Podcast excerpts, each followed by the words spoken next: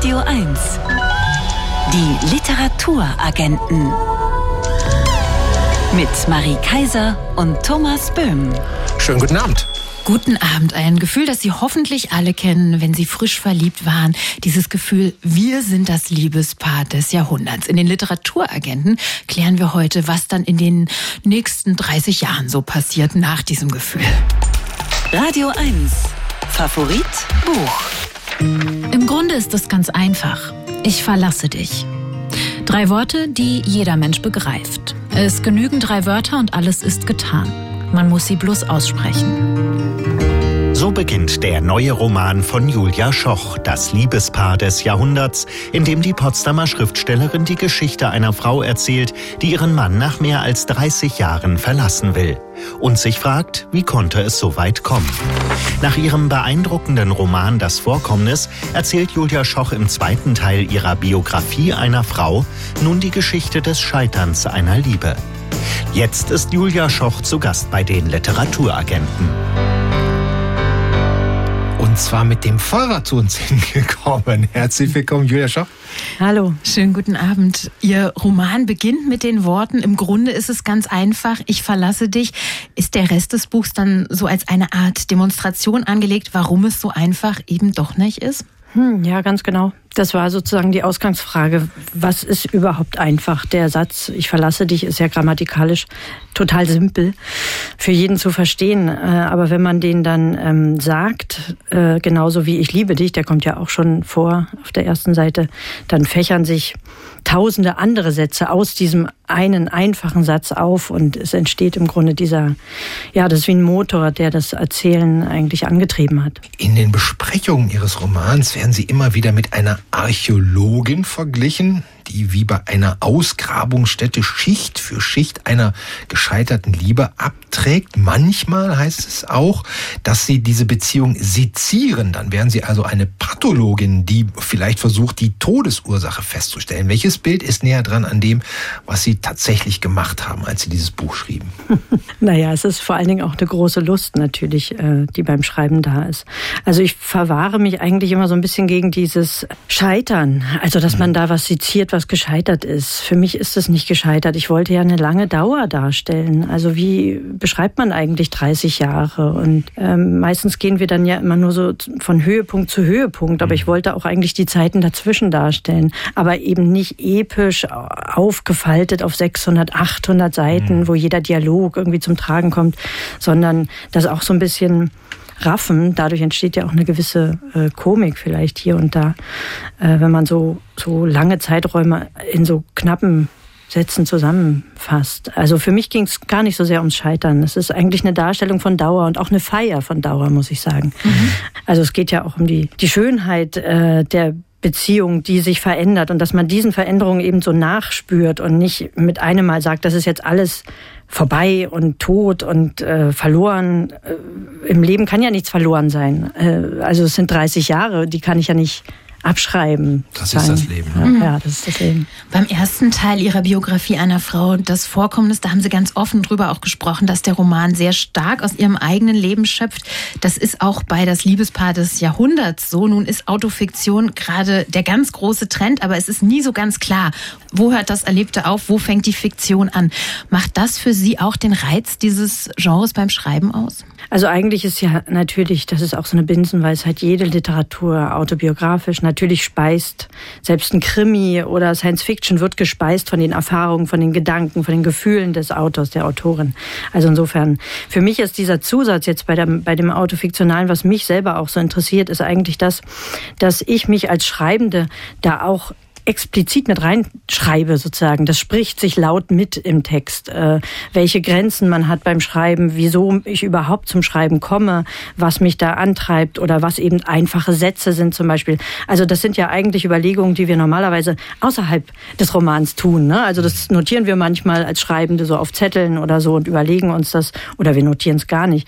Aber das finde ich sehr reizvoll, das mit in die Handlung einzuschreiben. Also dass ich nicht einfach nur sage, ich erzähle euch eine Geschichte und das war so, das war genau so, glaubt mir, sondern dass ich auch diese ganzen Zweifel und Unzulänglichkeiten und Begrenztheiten und alles, was mich daran stört auch äh, und auch das Bewusstsein, dass es nur meine Version ist. Das ist ja auch ganz wichtig so bei all diesen Büchern, auch beim Vorkommnis hat es ja eine Rolle gespielt. Also gerade wenn man Geschichten erzählt, wo andere Personen stark mit involviert sind, die man vielleicht sehr nah auch kennt, äh, Verwandte, Bekannte, Freunde, äh, dass man also darauf achte, zu, auch zu betonen, das ist ja nur meine Version und ich fülle hier die Lücken, die ich sehe, auf meine Weise. Mhm. Sobald ich den nächsten fragen würde, würde der eine ganz andere Geschichte über dieselben Geschehnisse erzählen. Schon im Titel, das Liebespaar des Jahrhunderts, schwingt ja so eine Überhöhung mit, so ein Gefühl, das viele vielleicht kennen aus dieser Phase des Anfangs.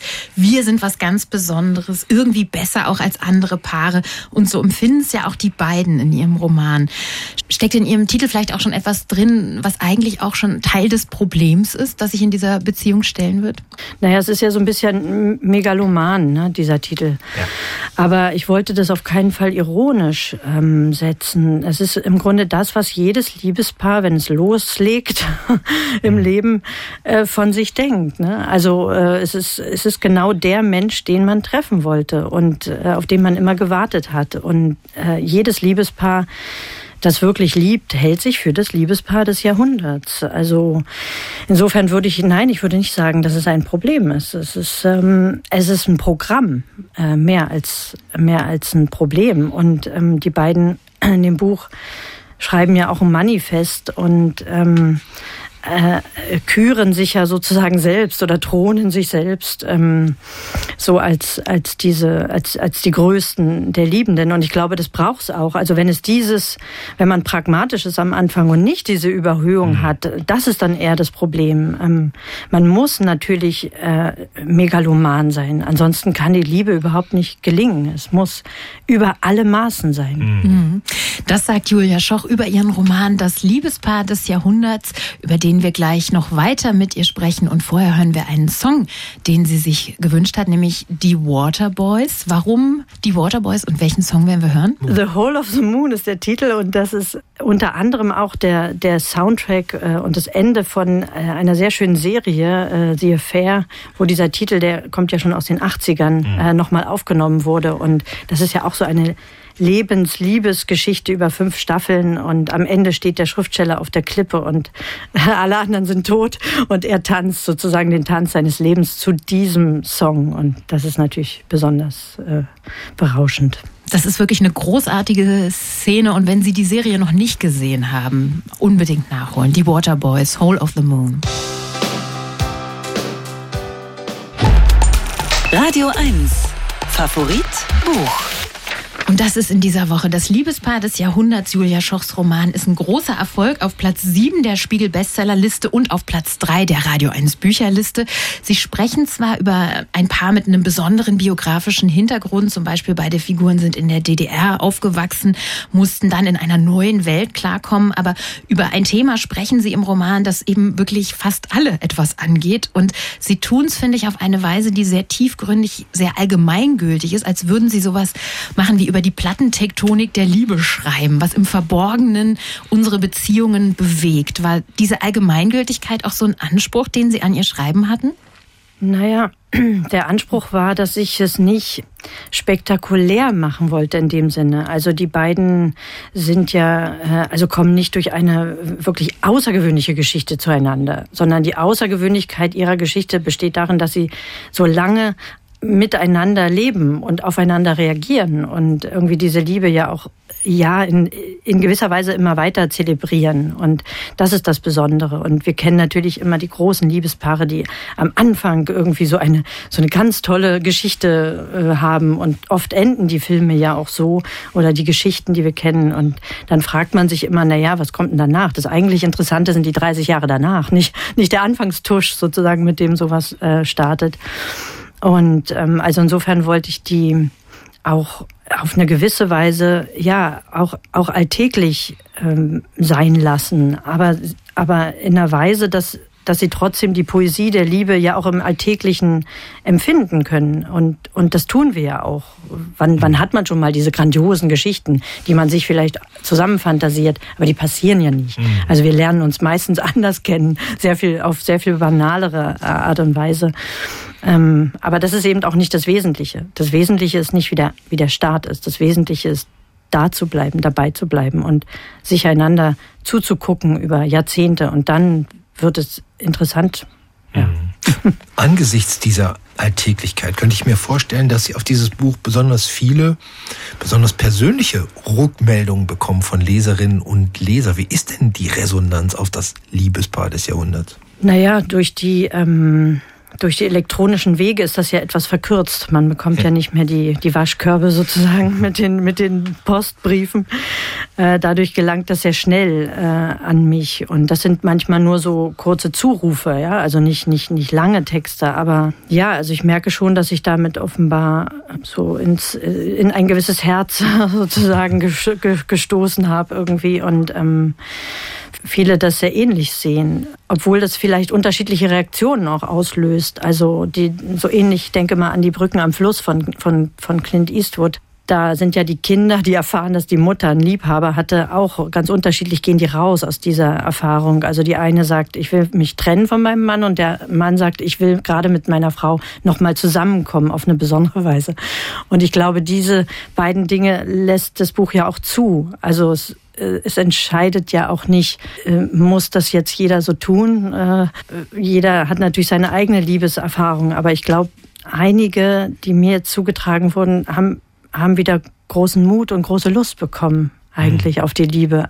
Auch auf den Partner, den sie eigentlich schon so lange kannten. Und bei dem sie eigentlich schon auch so lange übers Verlassen nachgedacht haben. Ja, das sind natürlich innere Monologe, die führen wir ja alle. Das ist ja nicht, äh, das äh, hat gar nichts mit Frauen zu tun. Ich hatte jetzt sogar auch, äh, es war ein Mann, der hat, hat sich dadurch wieder animiert gefühlt, in seinen alten Kisten zu kramen, die ja jeder so hat, mit Briefen und den ersten Freundinnen, die man so im Leben hatte und darüber nochmal nachzudenken und Fotos rauszuholen. Also auch sowas in so eine Richtung kann das ja gehen. Da ist ja Literatur im Gegensatz zu Ratgebern oder Sachbüchern, Gott sei Dank, so, so wahnsinnig weit und offen und schwebend, äh, dass jeder, jeder irgendwie auf seiner, auf seiner Bahn schweben kann. Und das ist das Wunderbare daran. Mhm. Das ist ja jetzt der neue Roman der zweite Teil einer Trilogie, die Sie unter den Titel Biografie einer Frau gestellt haben. Ähm, der erste Band hieß Das Vorkommnis, jetzt eben das Liebespaar des Jahrhunderts. Welche Verbindung, wie stehen diese beiden Bücher für Sie zu, zueinander? Mm, also die Ich-Erzählerin ist immer dieselbe. Die erzählt auch vom selben Leben, nur erzählt sie unterschiedliche Teile aus diesem Leben und auch auf eine vielleicht jeweils andere Art. In dem ersten Band ging es ja mehr um die Herkunftsfamilie. Mhm. Äh, also die Biografie, die wir sozusagen geschenkt bekommen, schon von Anfang an, äh, die wir uns nicht aussuchen. Und in dem jetzt hier geht es ja mehr um die Biografie, die wir uns selber zusammenschustern dürfen auch. Ähm, also wo wir selbst die Wahl haben, wen, mit wem wir, wollen wir überhaupt leben und auf welche Art wollen wir äh, mit dem zusammenleben. Und so hängen die zusammen. Also im Grunde sind das immer so ist es derselbe Scherbenhaufen, aber diese Scherben werden jeweils anders zusammengelegt zu anderen Mustern. Und man kann dadurch jeweils andere Bilder erkennen, aber man, man merkt auch beim Lesen, äh, Überschneidungen und man wird Dinge wiedererkennen. Das finde ich als Leserin auch bei anderen Autoren sehr reizvoll. Also Peter Kurzek zum Beispiel ist so für mich äh, ein ganz besonderer Autor, der, der, der das Serielle so beherrscht. Also wo man einfach oh, in jeden ja. Roman wieder neu reingeht, aber trotzdem oh. erkennt man auch wieder Orte, Frankfurt und so weiter ähm, und seine Frau und, und Lebensphasen und seinen Alkoholismus. Und der ist aber mal mehr und mal weniger da. Und äh, das finde ich ganz schön, wenn sich am Ende so ist meine Vorstellung, wenn alle Bücher mal da wären von mir, äh, dass das so wie eine Biografie sich, sich ergibt daraus. Mhm. Und alle, die jetzt begeistert schon Teil 1 und Teil 2 der Biografie einer Frau gelesen haben, fragen sich jetzt vielleicht, wie die Scherben dann zusammengefügt werden im dritten Band. Haben Sie schon irgendeine Ahnung, wie es weitergeht? Ja, also hier im zweiten geht es ja vor allen Dingen um, mm, nicht vor allen Dingen, sondern es geht am Rande auch um das, äh, darum, wie, wie die Schriftstellerin zu zu dem wird, was sie dann tut. Das wird aber hier ne, eher nebenbei eben verhandelt und das wird im dritten Teil dann vielleicht ähm, mehr im Mittelpunkt stehen. Also wie man ins wie ich ins Schreiben gefunden habe und ähm, wer mir dabei begegnet ist. Und jetzt wollen wir erstmal alle ins Lesen finden des Romans Das Liebespaar des Jahrhunderts von Julia Schoch. Der ist erschienen bei DTV, 191 Seiten, kosten 22 Euro. Und am kommenden Dienstag liest Julia Schoch in Potsdam. Leider ist diese Lesung schon ausverkauft, aber am 1. April wird sie nochmals lesen aus Das Liebespaar des Jahrhunderts in der Rudower Dorfkirche in der Köpenicker Straße in Berlin-Neukölln. Und wir sagen vielen Dank fürs Buch und für dieses Gespräch. Danke, dass ich hier sein durfte. Nicht was das. Die Literaturagenten. Wirkungstreffer. Ein Buch, das mich umgehauen hat. Normalerweise erzählen uns die Autorinnen und Autoren, die wir nach den Büchern fragen, hier nach Titeln, die wirklich eine nachhaltige Wirkung auf sie hatten. Bei Brad Easton Ellis war das alles ein bisschen anders. Ja, der war ja vergangene Woche in Berlin zu Gast, hat im Berliner Ensemble seinen neuen Roman The Charts vorgestellt. Ich durfte den Abend moderieren und habe Brad Easton Ellis natürlich auch nach den Büchern gefragt, die ihn geprägt haben, insbesondere Einfluss hatten auf diesen neuen Roman The Charts, der 1981 spielt der viele autobiografische Bezüge hat. Er spielt zum Beispiel an der gleichen Schule in Los Angeles, auf die auch Brad Easton Ellis gegangen ist. Der Roman ist wirklich eine Zeitreise. Er beschwört das Los Angeles jener Jahre herauf, die Musik, die Landschaften. Immer wieder, immer wieder werden da Fahrten durch die Stadt beschrieben.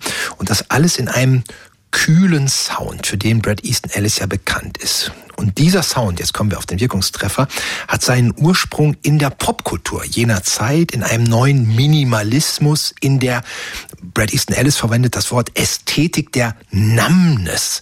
Das ließe sich übersetzen mit Ästhetik der Abgestumpftheit, der Kühle, eine Ästhetik, die nichts an sich heranlässt. Brad Easton Ellis, äh, Brad Easton Ellis erläutert diese Ästhetik jetzt im Folgenden, nennt herausragende Protagonistinnen in der Musik, die Talking Heads beispielsweise, nennt auch literarische Vorläufer wie Brad Easton Ellis und mit Abstrichen Ernest Hemingway. It was a kind of minimalism. Minimalism was raising its head everywhere. You could hear it in punk rock. You could hear it in stripped down new wave. There was a new form of American fiction writing that was very stripped down. Raymond Carver is a prime example of this, his earlier stories. There was something going on in the culture that I was responding to. I, uh, there was a Talking Heads record called Fear of Music that had this very strange minimal cover to it that, that, that announced they were not your prototypical rock band. They were about something else. They were stripped down, they were direct, they were minimal, and they were also dealing with themes of numbness. Something had changed. There was a shift in the culture of what people were writing about and talking about and how they were visualizing certain things. Um, and so that was what was affecting me, and that's what I noticed. In some ways, it's very adolescent in nature to a degree to pretend you really don't care about something, even though inside you care a lot. Mm. So you kind of present a pose mm. in a way because you don't want people to know how upset or how passionate or how turned on you really are. Now, I suppose you could go back. You could you could say that's true with Hemingway. You could say the mm. way that he stripped down his stories also had that, but uh, that he wasn't quite in that place yet where um, it really began to announce itself as an aesthetic. Mm. He was it, his was more of a stylistic thing. It was something different than what the punks were getting at, and what and what a lot of the um, the new wave bands of that time were getting at, or so I thought. Das war Brad Easton Ellis über die Ästhetik der 1980er Jahre, unter anderem Raymond Carver, die ihn geprägt hat und die auch in seinem neuen Roman zum Ausdruck kommt. Der heißt The Shards, ist bei Kiepenheuer und Witsch erschienen, übersetzt von Stefan Kleiner. Der Verbrecher Verlag, Mattes und Seitz, der Satyr Verlag, der Wagenbach Verlag, der Aviva Verlag, Reprodukt, Googles, Kanon, der Kubinian Verlag. Das sind Independent Verlage, die Sie alle auf einmal kennenlernen können am kommenden Samstag bei einem literarischen Speeddating im Kulturkaufhaus Dussmann. Denn der 25. März ist der Indie Book Day, der Tag, an dem weltweit das Programm unabhängiger Verlage gefeiert wird. Und wir sprechen jetzt mit der Verlegerin eines vielfach preisgekrönten unabhängigen Verlags, einer Frau, die wir Ihnen auch schon als Krimi-Autorin, als Aktivistin, als Gastmoderatorin bei den Literaturagenten vorgestellt haben. Zoe Beck, schönen guten Abend. Hallo, guten Abend. Zoe Beck, Sie sind am kommenden Samstag mit Ihrem Verlag Kulturbooks auch bei diesem literarischen Speed-Dating bei Dussmann dabei. Bevor wir darüber sprechen, was ist eigentlich der Ansporn, die Freude, einen unabhängigen Verlag zu gründen und zu führen, so wie Sie das seit 2013 mit Ihrem Mitverleger Jan Carsten tun? Also grundsätzlich gibt es ja sehr viele Menschen, auch gerade innerhalb der Branche, die sagen, Verlage zu führen und besonders dann auch kleine Verlage zu führen, ist ein kompletter Irrsinn. Dem kann ich mich nur anschließen. ähm, wir sind nämlich alle irrsinnig äh, interessiert an Literatur und besonders an den ja nicht so bekannten Sachen, so Sachen, die man nicht so als erstes vielleicht auf dem Schirm hat, die man nicht so gleich in Bestsellerlisten findet, sondern so äh, kleinen, feinen, tollen Geschichten, die sich eher auf anderen Kontinenten abspielen oder vielleicht in anderen Milieus abspielen, die eben einfach ein bisschen was Besonderes sind. Und das machen wir bei unabhängigen Verlagen. Und ich glaube, das Tolle daran ist, da spreche ich für alle KollegInnen, dass wir das sehr, sehr lieben und große Fans von unseren eigenen Büchern sind. Worin sehen Sie denn die besondere Bedeutung unabhängiger Verlage für die Buchwelt? Das ist die Vielfalt, die sich, ähm, denke ich, bei den Unabhängigen nochmal sehr viel deutlicher zeigt, weil wir auch äh, jetzt über bestimmte Grenzen hinausgehen, dass wir sagen, okay, das wird wahrscheinlich nur eine kleine Auflage haben, aber dazu sind wir unabhängigen kleinen Verlage ja auch da, dass wir eben kleinere Auflagen uns auch leisten. Und äh, dadurch erhöhen wir natürlich die, die Vielfalt, die es auf dem Buchmarkt dann geben kann, dass wir nicht nur danach schielen müssen, was sind jetzt die Bestseller, wo kriegen wir mindestens mindestens 50.000 verkaufte Exemplare, sondern wir schauen auch nach den kleineren, nach den nischigeren Sachen, die eben dazu beitragen, dass wir unsere Welt, in der wir leben, auch sehr viel besser kennenlernen können über die Literatur. Nun stecken wir ja seit einigen Jahren in herausfordernden Zeiten. Mit welchen Problemen haben denn unabhängige Verlage derzeit zu kämpfen? Also erstmal mit den üblichen Problemen, die im Moment wirklich alle Verlage haben, nämlich die gestiegenen Kosten. Das sind nicht nur die berühmten Nebenkosten, die sowieso alle Menschen und alle Branchen betreffen, sondern in unserem speziellen Fall eben auch die extrem gestiegenen Papierkosten. Mhm. Da kommt äh, einiges auf uns zu und wir müssen uns nochmal ganz neu überlegen, was wir wie drucken und wie viel wir davon drucken. Mhm. Das ist sicherlich ähm, aktuell die größte Herausforderung und grundsätzlich die immer wieder äh, Herausforderung ist natürlich unsere Sichtbarkeit. Das heißt, äh, wie kommen wir in die Buchhandlungen? Das sind ja die unabhängigen Buchhandlungen unsere besten Freunde und Freundinnen. Und je weniger es von denen gibt oder je weniger Flächen die dann wiederum haben, desto schlechter ist es auch für uns. Eine besonders schöne Form der Sichtbarkeit ist dann das literarische Speeddating am kommenden Samstag. Das gehört zu einer Reihe von insgesamt zwölf Veranstaltungen, die die Leipziger Buchmesse organisiert, eben zur Unterstützung von Verlagen, von Buchhandlungen. Was erwartet uns denn da am Samstag bei Dussmann? Wie sieht dieses Speeddating aus? Wie wird das ablaufen? Oh, da bin ich auch schon sehr, sehr, sehr gespannt drauf. Es werden zehn ähm, Verlage dabei sein und äh, entsprechend pro Verlag drei Bücher präsentieren können. Und zwar nur ganz kurz. Das heißt, ich glaube, meine ganzen KollegInnen, die sitzen jetzt schon da und gucken, wie sie die besten Punchlines dann auch schon für den, für den Samstag äh, formulieren. Ich, ich muss das auch noch machen. Und da werden dann jeweils äh, drei tolle, coole Bücher präsentiert und dann geht es an den nächsten Verlag weiter. Und da ich ja natürlich noch nicht weiß, was die KollegInnen dann noch machen, also ich freue mich auch sehr drauf und werde auch mit vollen äh, Büchertaschen dann natürlich nach Hause fahren. Aber bei Speeddating habe ich jetzt so den Eindruck vor mir, man sitzt immer mit einer Person am Tisch und sich gegenüber. Mhm. So wird es nicht laufen? Nee, so nicht. Also so wie ich es verstanden habe, äh, so nicht. Also wir, wir werden dann alle zusammensitzen und der Reihe nach äh, präsentieren dann die Verlage äh, jeweils drei Bücher. Aber das geben wird natürlich eine Herausforderung für uns alle. ja, ja, die Herausforderung, die wollen wir Ihnen gleich auch stellen, damit Sie ins Training kommen. Geben Sie uns doch mal einen Vorgeschmack. Ähm, stellen Sie uns doch mal kurz ein Buch aus Ihrem Verlag aus dem Frühjahr vor, das Sie dann nächste Woche vorstellen werden. Und wir wollen Punchlines. Oh, ja, jetzt erwischen Sie mich natürlich. Okay, also ähm, ich stelle Ihnen jetzt vor, Amanda Lee Coe, eine Autorin aus Singapur, die hat ein Buch geschrieben über Marlene Dietrich, Leni Riefenstahl und die chinesischstämmige amerikanische Hollywood-Schauspielerin Anna May Wong. Über diese drei Frauen und äh, der Roman begleitet diese drei Frauen über das gesamte 20. Jahrhundert. Und warum über diese drei Frauen? Weil sie nämlich ein Foto gefunden hat, auf dem alle drei Frauen zusammen drauf sind. Und das hat ihr Interesse geweckt. Und das hat auch unser Interesse an der gesamten Geschichte geweckt. Wieso sind die drei, diese drei besonderen Frauen auf einem Foto und was passiert mit denen, nachdem dieses Foto gemacht wurde? Und das hat sie in Romanform geschrieben. Und wie heißt der Roman von Amanda Lee Coe? Der heißt Die letzten Strahlen eines Sterns. Oh, das war ein Titel.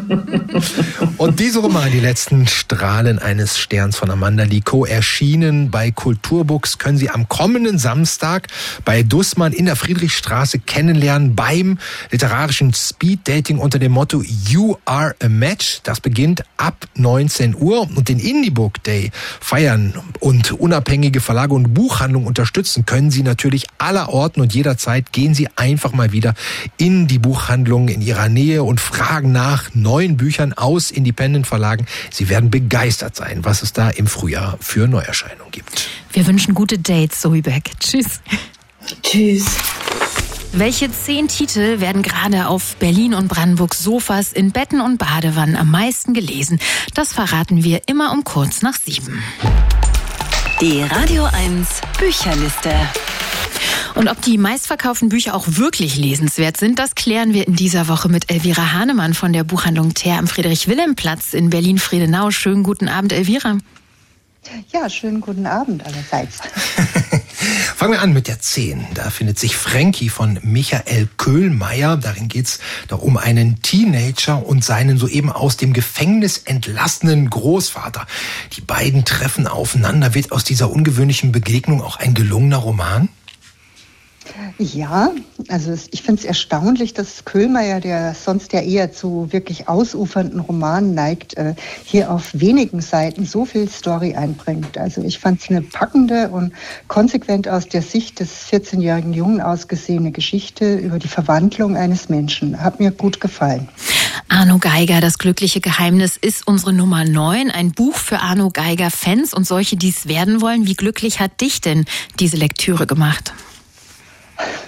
Glücklich nicht, aber zufrieden. Immerhin. Ja, ich habe es gerne gelesen, auch wenn mir momentan gerade ein bisschen zu viel Autofiktionales auf den Markt kommt. Aber mehr über sein Leben zu erfahren, fand ich schon schön. Doch, ja.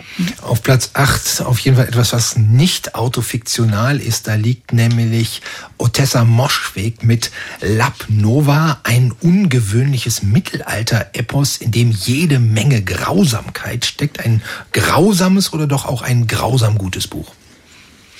Also ich fand es widerwärtig, stellenweise richtig ekelhaft. Also wer Freude an Kotze, Blut, Dreck, Schmerzen und ein bisschen Kannibalismus hat, der ist hier richtig. Aber wer Bücher ablehnt, die so offensichtlich nur zum Provozieren geschrieben sind, eher nicht. Also nee, ich fand es schrecklich. Annika Reich mit Männer sterben bei uns nicht ist auf der 7 ein Roman, in dem die Männer durch Abwesenheit glänzen, doch aber immer wieder das entscheidende Thema sind in den Gesprächen der Schwestern, Mütter, Töchter und Großmütter, die zusammen in einem prachtvollen Anwesen am See leben.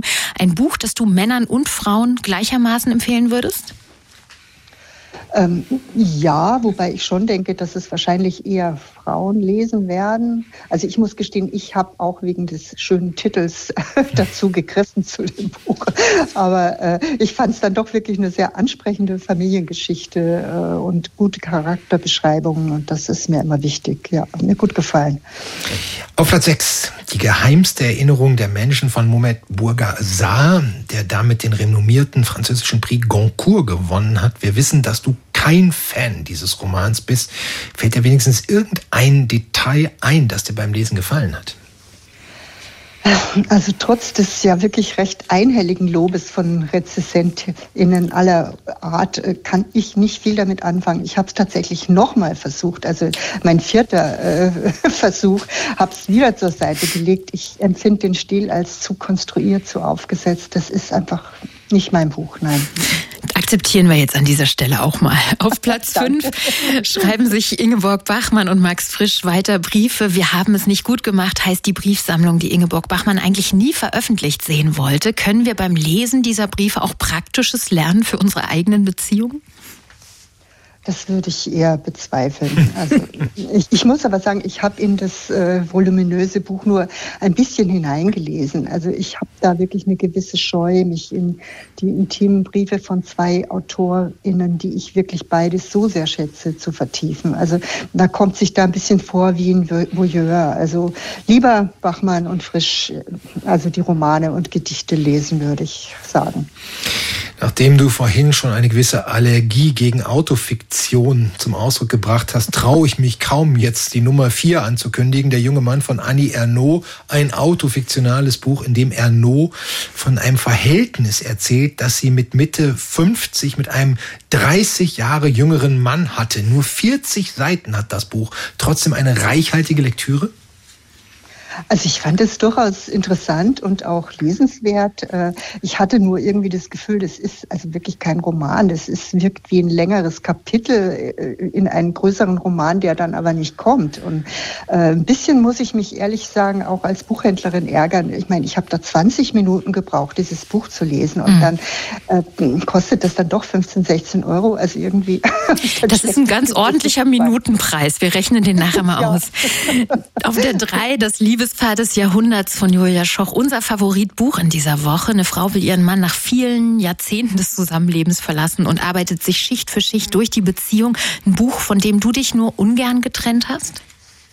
Ja, tatsächlich. Also für mich war das die große positive Überraschung auf der heutigen Bücherliste. Und ich hätte eigentlich nicht gedacht, dass mich diese Geschichte so sehr berührt. Also ähm, das ist wirklich traurig stimmend, melancholisch stimmend und äh, begeistert hat mich ihre Sprache wirklich sehr fein. Also ich will unbedingt auch noch ihr Vorkommnis lesen, habe ich aber bisher noch nicht. Kommt aber. Kann ich sehr empfehlen. Ist ein super Buch auch. Alle ja. beide.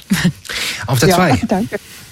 Ich will da jetzt euch nicht ins Wort fallen, wenn ihr gerade Buchempfehlungen austauscht. Wir machen jetzt mal weiter hier mit der Liste. Auf der zwei Zwischenwelten von Juli C. und Simon Urban. Ein Roman, in dem eine Milchbäuerin aus Brandenburg und ein Kulturjournalist aus Hamburg meinungsstark in den diversen Social Media Kanälen aufeinander prallen. Wie hat dir Zwischenwelten gefallen? Also in meinen Augen ist das kein richtiger Roman. Das ist eher eine Thesensammlung über politisch aktuelle Themen, die man dann mühsam in einen Briefroman zwängt. Ich finde es schwerfällig, in großen Teilen unglaubwürdig keine echten Charaktere und äh, ich gebe zu, dass der Schlagabtausch manchmal schon interessante Themen berührt hat, aber äh, also nee, alles andere als ein großer Wurf. Und an der Spitze der Radio 1 Bücherliste noch ein E-Mail-Roman. Liebes Arschloch von Virginie Despentes. Eine Schauspielerin und ein Schriftsteller, die beide bessere Tage gesehen haben, streiten über Reizthemen wie Feminismus oder MeToo und versuchen zusammen auszunüchtern. Wie nüchtern ist denn dein Blick auf dieses Buch? Ja, das ist auch ein Briefroman, aber wirklich von ganz anderer Qualität. Also mich hat es am Anfang gestört, dass ich die Ausgangslage so unplausibel finde. Ich fand es wirklich nicht nachvollziehbar, wie schnell die beiden Kontrahenten äh, doch zu einer sehr freundschaftlichen Beziehung kommen. Das, also das hat mich gestört, aber dann fand ich den Inhalt der Briefe und die Themen die darin verhandelt werden, dann doch so überzeugend, dass mir das Lesen viel Spaß gemacht hat. An Vernon Subutex kommt es nicht ganz ran, aber doch lohnt sich auf alle Fälle. Mhm. Und uns hat es wie immer viel Spaß gemacht, mit dir zu sprechen. Vielen Dank, Elvira Hahnemann. Und wenn Sie auch mal ins das Vergnügen kommen wollen, Buchtipps in dieser Prägnanz zuhören, dann besuchen Sie doch Elvina, Elvira Hahnemann in der Buchhandlung Thea am Friedrich-Wilhelm-Platz in Berlin-Friedenau. Dahin schöne Grüße. Bis bald. Tschüss. Tschüss. Tschüss. Schönen Abend. Tschüss. Radio 1. Die Literaturagenten. Autorinnen sind auch nur Leserinnen. Sommer 1987. Die Eltern von Ella versuchen, über die ungarische Grenze in den Westen zu fliehen, doch jemand hat sie verraten. Der Vater wird von Grenzsoldaten erschossen, die Mutter wird verhaftet und kommt ins Gefängnis. Ella und ihr Bruder Tobi werden bei der Oma einer linientreuen SEDlerin untergebracht. Der zweijährige Bruder Heiko wird an eine andere Familie gegeben. Viele Jahre später kommt Ella, die mittlerweile in England lebt, nach Berlin, um in den Stasi-Akten zu forschen, was damals passiert ist. Unser geteilter Sommer, so heißt der Roman von Sophie Hardach, der von der Aufarbeitung einer gescheiterten Flucht handelt. Und unsere lesende Autorin Mitu Sanyal hat sich mit Sophie Hardachs Buch für uns beschäftigt. Hallo Mitu. Hallihallo. Mito, ich hätte nie gedacht, dass dich so eine Familiengeschichte mit DDR-Bezug interessiert. Du stellst doch hier meist Bücher über postkoloniale Themen, Genderfragen, politische Sachbücher vor. Was hat dich zum Roman von Sophie Hardach gezogen? Das hört sich total schrecklich an, wenn du das so sagst, als würde ich sozusagen nur nach Parteibuch lesen. Aber ja, ja, passend zum Buch. Aber tatsächlich wäre mir das Buch wirklich beinahe durchgegangen, weil das ein DDR-Roman ist, der nicht in Deutschland geschrieben wurde, sondern in England, wie du bereits gesagt hast. Und ich wirklich so viele krude englische Auseinandersetzungen mit der DDR gelesen oder auf der BBC gesehen habe, dass ich wirklich keine Lust darauf hatte. Mhm. Und dann habe ich bei einer Konferenz Sophie Hardach getroffen. Die hat nach einer Lesung von mir einen Workshop gegeben, in dem es genau um all diese Fragen geht. Also wie können wir über Geschichte schreiben? Wie machen wir das politische privat? indem wir irgendwie es zu, zu Geschichten verarbeiten. Und ich war total beeindruckt von ihr. Und ich habe mir das Buch dann noch auf der Rückfahrt von London komplett durchgelesen. Die ganze Zeit im Zug habe ich geweint und alle Mitfahrenden waren so ein bisschen besorgt oder peinlich berührt. Und was mich daran so besonders fasziniert hat, war, dass es ein DDR-Roman ist und dass es sogleich ein zutiefst englischer Roman ist und das beides verbindet sich zu so einem ganz eigenen, neuen Ganzen und ermöglicht einen neuen Blick auch auf unsere eigene Geschichte. Mhm. Sophie Hardach lebt ja wie ihre Hauptfigur Ella auch in London. Ist das die einzige Parallele oder beruht der Roman tatsächlich auf Tatsachen, auf ihrer Familiengeschichte? Es ist total lustig, weil alle Leute, die ich kenne, die das Buch gelesen haben, sind sich sicher, dass das autobiografisch ist. Weil das ja so wahnsinnig intim und persönlich geschrieben ist. Man ist sich total sicher, klar, das ist Sophie Hardach. Und es ist aber überhaupt nicht autobiografisch. Also Sophie Hardach ist, ich glaube, in Marburg, also in der Nähe von Frankfurt geboren. Die hat so eine typische westdeutsche Kindheit. Aber, und das zeichnet sie als Autorin aus, dass sie diese unglaublich glaubwürdigen Charaktere erschafft und dass die Art, wie sie erzählt, so sinnlich ist. Also ne, wir riechen tatsächlich diese Kohleöfen in Ostberlin. Da ist dieser Plastikbottich, in dem die Kinder in der Küche gebadet werden, der große weiche Busen der Oma, ne, wenn die Ich-Erzählerin dann von der in die Arme genommen wird. Und die Oma ist ja übrigens nicht nur so eine stracke SEDlerin, sondern die ist ja auch Kommunistin, die hat das KZ überlebt, ja. die ist wirklich so der warme, emotionale Mittelpunkt des Buches. Mhm.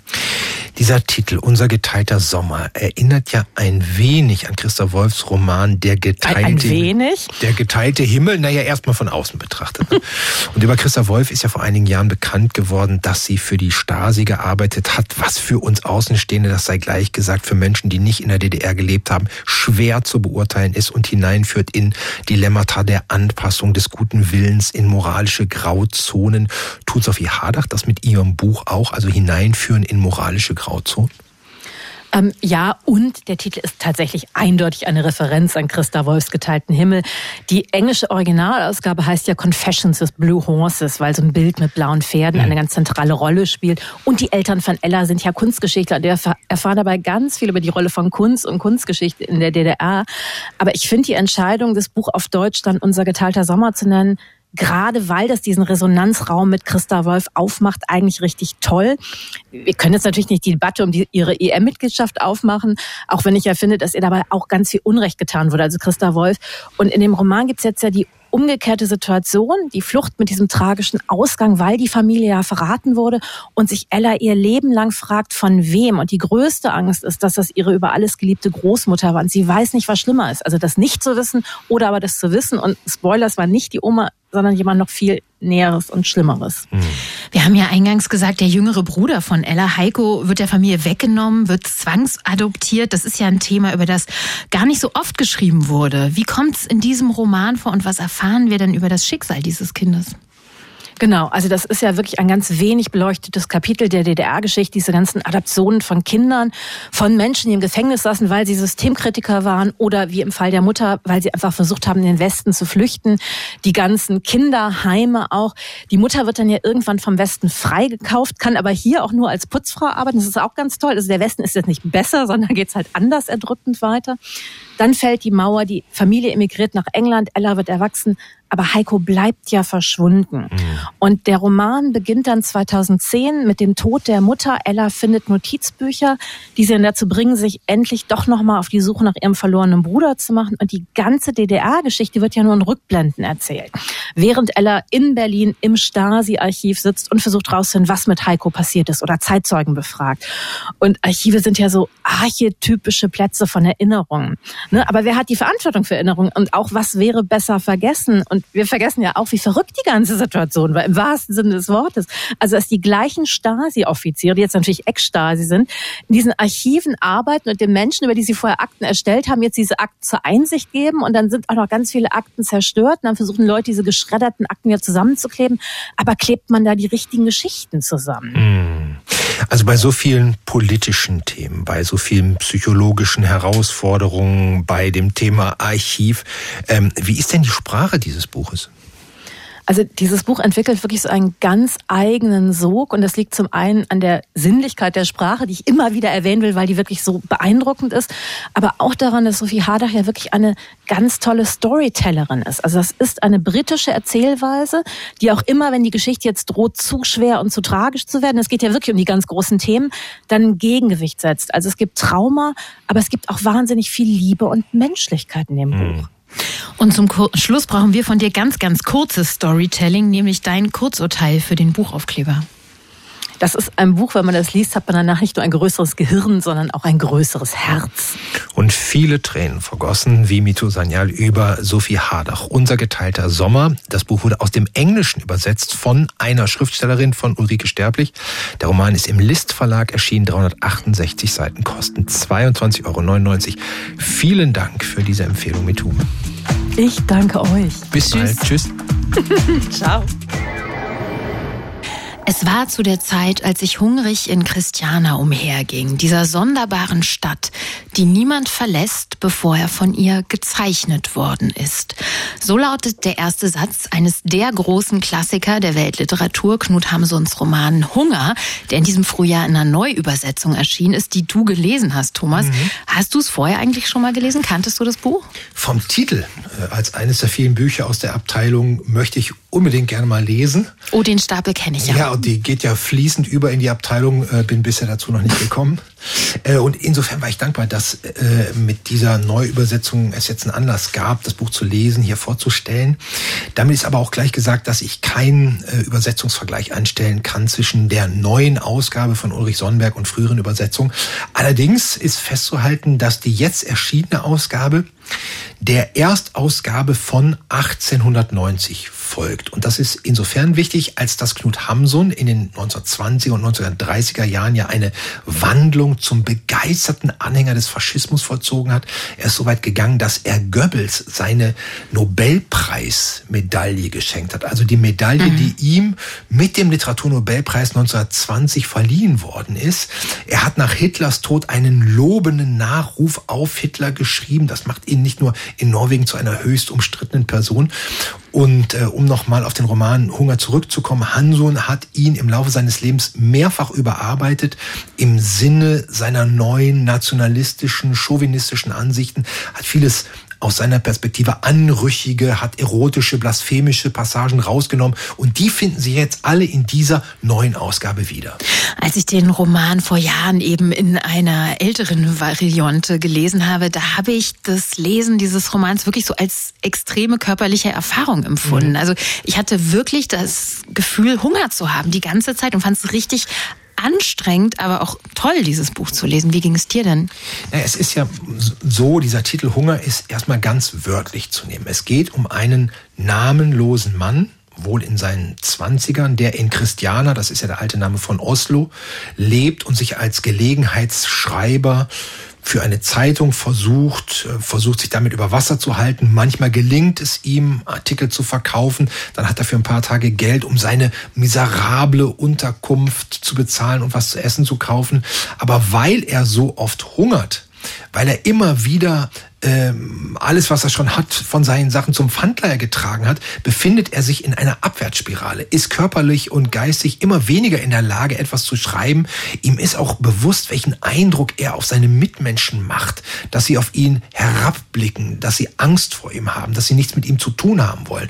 Und er kämpft auch um deren Achtung. Es gibt eine Szene, da sitzt er in einem Park neben einem Mann, äh, dem fängt er an, das Blau vom Himmel herunter zu erzählen, wer er ist, welche bedeutungsvollen Menschen er kennt. Äh, er gerät dabei so sehr an seine Grenzen, dass er sagt, glauben Sie denn, ich lüge Ihnen hier was vor? Und darin kommt eben die nackte Verzweiflung, der Kampf um das allerletzte bisschen Würde, den Funken Achtung eines Mitmenschen zum Ausdruck. Und das habe ich in dieser Vehemenz so noch nie gelesen. Mhm. Also über den Hunger hinaus, die Verzweiflung äh, eines Menschen. Und das wirkt sehr existenziell und äh, auf eine gewisse Art deswegen auch ähm, sehr gegenwärtig. Und was macht das für dich aus, diese Gegenwärtigkeit? Ja, zum einen, da muss man sich ja nur in Berlin umschauen. Und ich bin ja auch mal gespannt, wie die äh, neue Stadtregierung was dagegen tut. Das Problem der Armut, der Obdachlosigkeit, mhm. Äh, des Hungers, äh, das wird ja äh, nicht wirkungsvoll angegangen, weil diese Menschen eben keine Lobby haben. Deswegen tut sich auch so wenig. Das ist quasi die realistische Lesart äh, dieses Buches. Für mich zeigt es aber darüber hinaus noch so eine psychologische Konstellation. Und zwar von Menschen, die sich zu Außenseitern degradiert, degradiert fühlen. Die von sich selbst, wie der Erzähler bei Hamsun, wissen, dass sie ehrliche Menschen sind. Das ist in diesem Buch sehr wichtig. Der Erzähler begeht nie einen Diebstahl, nie ein Verbrechen. Als ihm einmal in einem Geschäft versehentlich Geld rausgegeben wird, liegt ihm das so auf der Seele, dass er das Geld schließlich verschenkt, wie er überhaupt, sobald er Geld hat, bereit ist, anderen zu helfen. Also ehrliche Menschen, die sich zu Außenseitern degradiert sehen, die sich in ihrer Ehrlichkeit, in ihrer Hilfsbereitschaft, ihrem Leiden nicht gesehen fühlen, die danach hungern, anerkannter Teil der Gesellschaft zu sein, was ihnen die anderen aus Bequemlichkeit, aus mangelnder Bereitschaft zur Auseinandersetzung verweigern. Und deshalb wird hier in diesem Buch der Erzähler nach und nach immer mehr zum Menschenfeind. Und für diese Entwicklung, an der nicht zuletzt die Ignoranz derer, was man äh, mit einem modernen Begriff Mehrheitsgesellschaft nennen könnte, mhm.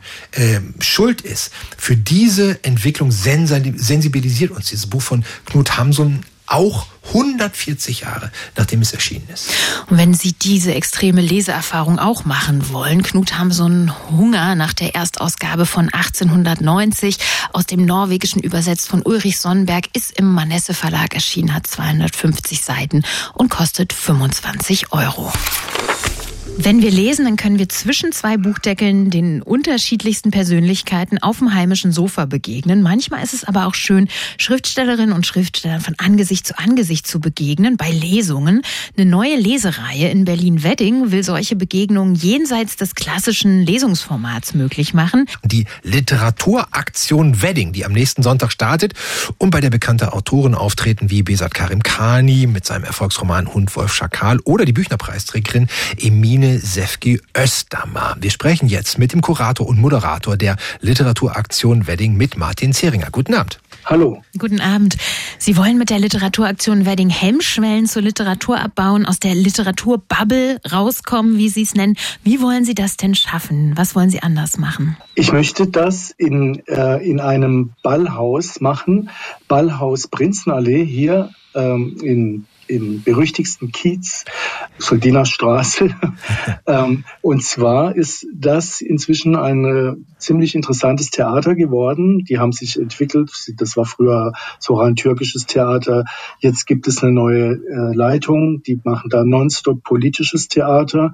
Da passt unsere Reihe wunderbar rein. Und äh, wir wollen versuchen, die Schwellen zur Lesung dadurch ein bisschen runterzubringen, indem wir die Mittel des Theaters mhm. mitnehmen in die Lesung. Und das geschieht ja, indem die äh, Abende immer beginnen mit einer langen szenischen Lesung. Also da haben wir die Mittel des Theaters, aber es wird nicht aus dem jeweiligen Buch gelesen, das der Autor, die Autorin zuletzt geschrieben haben, sondern eine Collage von Werken, die die Autoren, die da zu Gast sind, die die beeinflusst haben. Warum wollen Sie so einsteigen? Was ist die Idee dahinter? Die Idee dahinter ist, dass ich, ähm, dass ich Literatur eigentlich immer schon gerne im Kontext gelesen habe.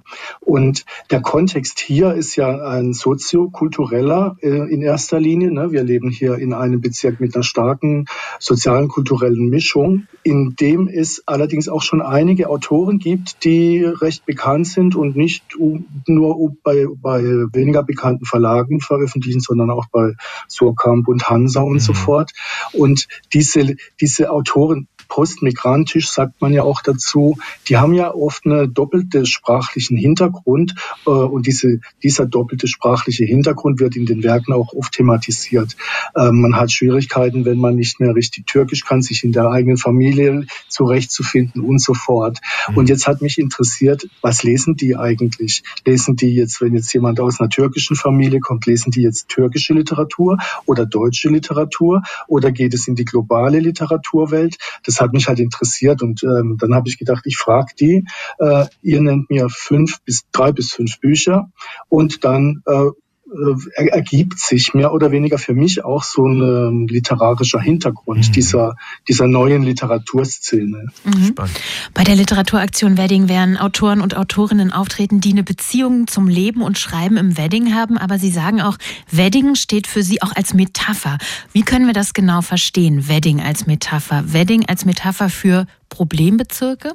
Ähm, Wedding als Metapher, ja, das kann man schon sagen. Für hm, nicht nur natürlich und, und schon gar nicht nur für den Kiez. Ne? Die Metapher äh, steht für die neue Gesellschaft. Ich sage mal dazu die neue Gesellschaft. Wenn in Deutschland zum Beispiel, in unserem Land, äh, jeder Dritte einen Migrationshintergrund hat, dann muss man ja wohl jetzt von einer neuen, von einer neuen soziologischen Mischung ausgehen. Und ähm, die hat aber, die setzt sich aber schon noch zusammen ähm, in der Literatur durch verschiedene Szenen oder auch Schichten.